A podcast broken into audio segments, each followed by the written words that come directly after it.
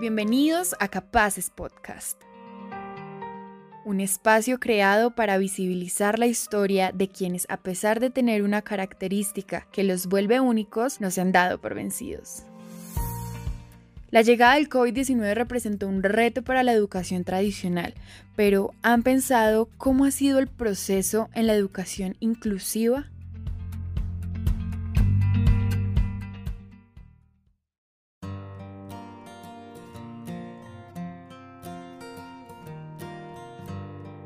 Esta es la historia de Martín, un niño diagnosticado con el trastorno del espectro autista en un nivel leve.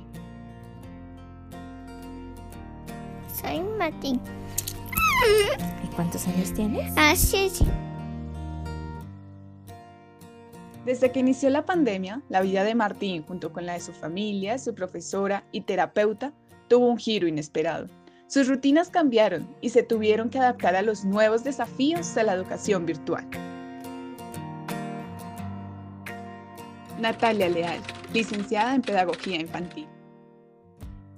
Casi que la atención se volcó a este chiquito 100%, entonces papás, papá y mamá programaban sus reuniones, sus cosas en la tarde, trasnochaban con tal de hacer el acompañamiento de su hijo. Claudia Ramírez, terapeuta. Tuve la opción de poder trabajar con los niños de manera virtual utilizando muchas herramientas, pero también, por supuesto, el apoyo de los papás Erika Maldonado, mamá de Martín. Creo que eso fue el reto más, más importante que tuvimos que vivir aquí en casa, eh, porque pues había de parte de todos como muchos eh, temores y pensábamos que iba a ser muy, muy complejo que, que él se pudiera mantener como concentrado.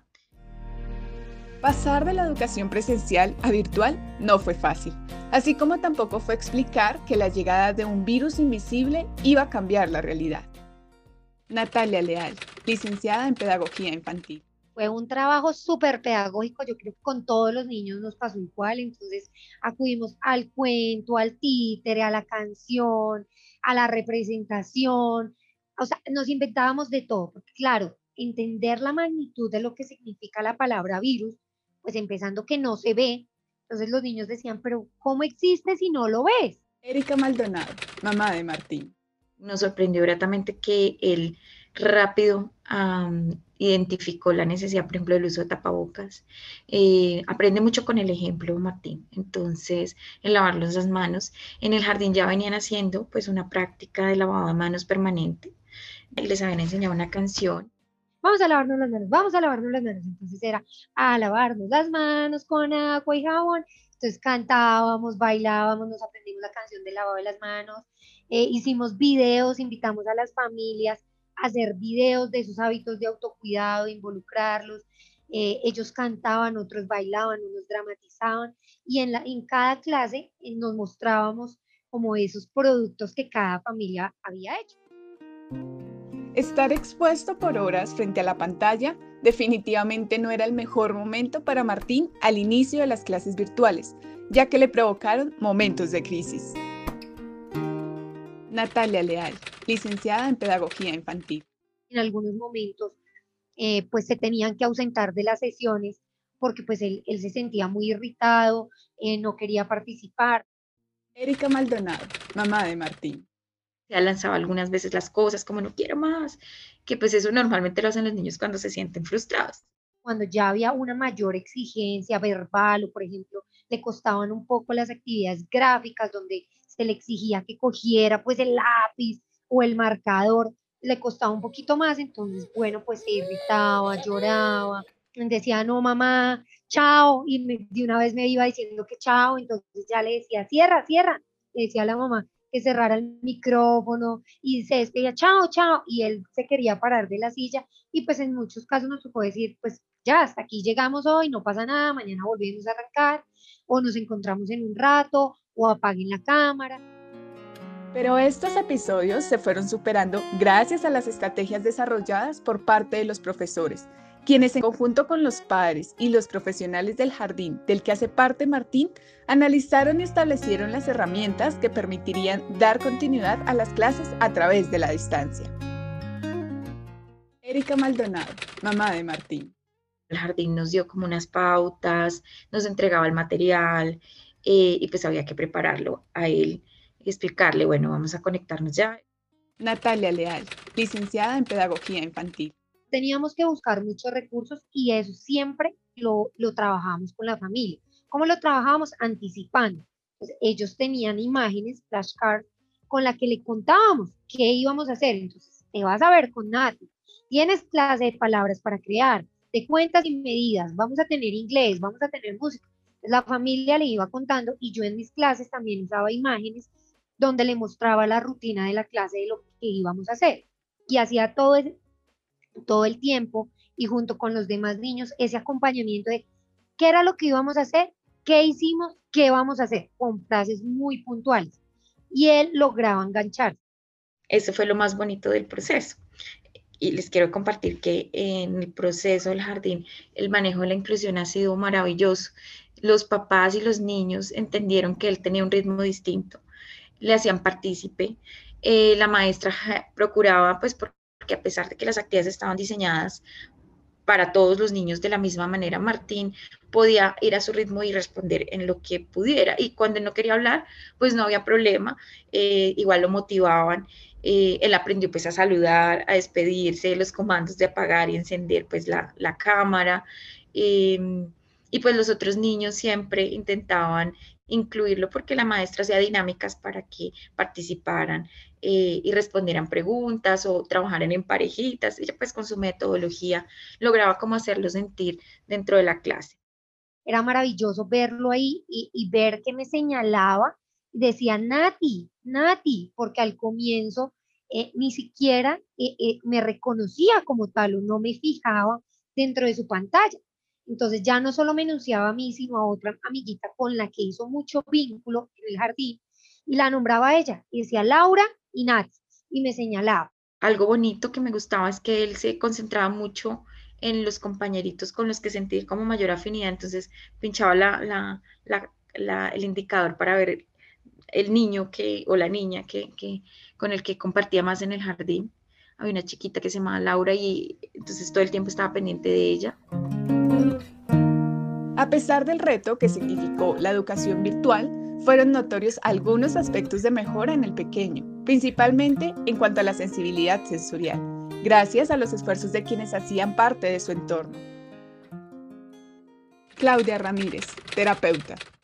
Ahora que tengo a Martín en presencialidad, veo cosas muy positivas. Siento que para Martín eh, hubo un avance muy grande en el desarrollo del lenguaje Natalia Leal, licenciada en Pedagogía Infantil. Las emociones. Este hijo les conté al comienzo que no lograba identificar sus emociones y al final decía, estoy feliz, tengo miedo, estoy triste. Aparte, pues nosotros tenemos un trabajo bien chévere en el jardín del tema de las emociones y la regulación emocional basada en el monstruo de colores. Entonces él ya lograba decir, eh, estoy en calma, y mostraba el monstruo verde, estoy enojado, mostraba el monstruo rojo, alegre azul, triste, eh, alegre amarillo, azul triste. Entonces él empezó a vivir, a experimentar esas emociones, empezó a verbalizarlas y una vez las empezó a verbalizar, empezó a identificarlas no solo en él, sino en las otras personas que estaban a su alrededor, especialmente en la mamá, que pues a veces nosotras veíamos cosas en la pantalla que nos emocionaban profundamente y era dificilísimo contener las lágrimas, la alegría, pues yo soy una profe súper extrovertida, entonces soy de grito, de la alegría, de muy bien, y, o de llorar con mucha facilidad. Entonces, pues era, y él le preguntaba a la mamá, mamá, ¿estás bien? Y señalaba y decía, ¿estás bien? Cuando veía que uno estaba como llorando o algo. Entonces fue maravilloso el trabajo. Erika Maldonado, mamá de Martín en algún momento que yo estaba en reunión con la maestra, eh, pues yo empecé a llorar porque le estaba contando algunas cosas y me, empecé a abrumar y emocionar. Y él se acerca y me dice, mamá, ¿estás bien? Y este día la profe Natalia quedó aterrada porque ella casi no lo escuchaba hablar al principio. Sin el apoyo de la familia, la educadora y los expertos del jardín del que hace parte Martín, ninguna mejora hubiese sido posible pues fue un trabajo en conjunto para asegurar la continuidad de la educación de este pequeño en la nueva etapa virtual. Natalia Leal, licenciada en Pedagogía Infantil. Fue siempre un trabajo interdisciplinar donde gran parte del trabajo pues lo tuvo la familia, que ellos eran nuestros coequiperos. Entonces, más o menos yo con anterioridad les decía como, bueno, hoy vamos a trabajar las sonantes. Entonces, ¿qué tienen en la casa que nos pueda servir para trabajar las vocales? ¿Qué, nos, ¿Qué tienen en la casa para que podamos trabajar los colores? Entonces, hacíamos mezcla de colores, texturas, con la fruta, que él saboreara mientras tanto alimentos, del color que estábamos trabajando. O sea, buscábamos muchos recursos que hubieran en la casa para que los papás también pudieran tener la tranquilidad y sentirse empoderados de acompañar el proceso. Erika Maldonado, mamá de Martín. Sí debe haber un trabajo en equipo con el jardín, con pues, el proceso escolar, con los terapeutas y con la familia. Integrarlos, ¿no? Porque además no podemos ir las terapias por un lado, el jardín por otro. Entonces, creo que eso también ha sido un importante avance que hemos tenido con Martín, es que hemos todos los profesionales, papás y familia hecho clic y hemos trabajado en granaje para que Martín tenga un avance fundamental. Claudia Ramírez, terapeuta. Siento que fue absolutamente clave mantener una comunicación abierta, permanente con los papás, mm, poder determinar em, las situaciones problemáticas y de esas situaciones problemáticas buscar las posibles opciones, ¿cierto? Entonces, creo que la, la clave estuvo en una comunicación, en establecer una comunicación abierta y una escucha activa porque es que todos hablamos de escucha activa, pero no es tan fácil de llevarla a cabo, es de verdad ponerse en empatía en el lugar de, de las otras personas, de lo que pueden estar sintiendo y pasando, y, mm, y tratar como en este grupo entonces como de dosificar las cargas, tanto para Martín como para su familia.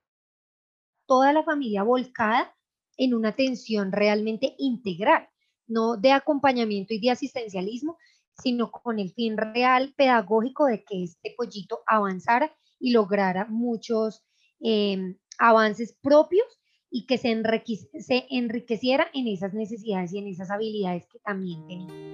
Sin importar las dificultades, la continuidad del aprendizaje durante la pandemia representó grandes enseñanzas para quienes vivieron todo el proceso con Martín, incluso para él mismo. Natalia Leal, licenciada en Pedagogía Infantil. Hay tantas cosas que podemos usar y no quedarnos en el lápiz y en el papel, porque ellos con lápiz y papel no aprenden tanto como aprenden en el mundo. Erika Maldonado, mamá de Martín. Esto no es una enfermedad, como es una condición, es un, un, rasgo que va a permanecer con ellos y claro, lo que uno sí tiene que luchar y hacer es darles todos los elementos para que se adapten a la vida y puedan tener un proyecto a largo plazo y, adaptarse y ser felices como son. Las cosas se van dando en la medida que uno insista, persista y acompaña a su hijo con amor. Creo que eso es lo más importante, aceptación y amor para, para estos chiquitos que son distintos. Claudia Ramírez, terapeuta. El mensaje de las personas con discapacidad. No quieren verse, no quieren que las sientan como pobrecitas, como enfermas, como los niños eternos, porque no son niños eternos, ellos crecen y se vuelven adultos. Em, quieren que, las, que, que, los demás los veamos con respeto, con valoración, con, con potencialidades, con fortalezas y no siempre como con personas con una necesidad de ser apoyados. Ellos tienen muchas cosas en que contribuir, tanto como tú y como yo.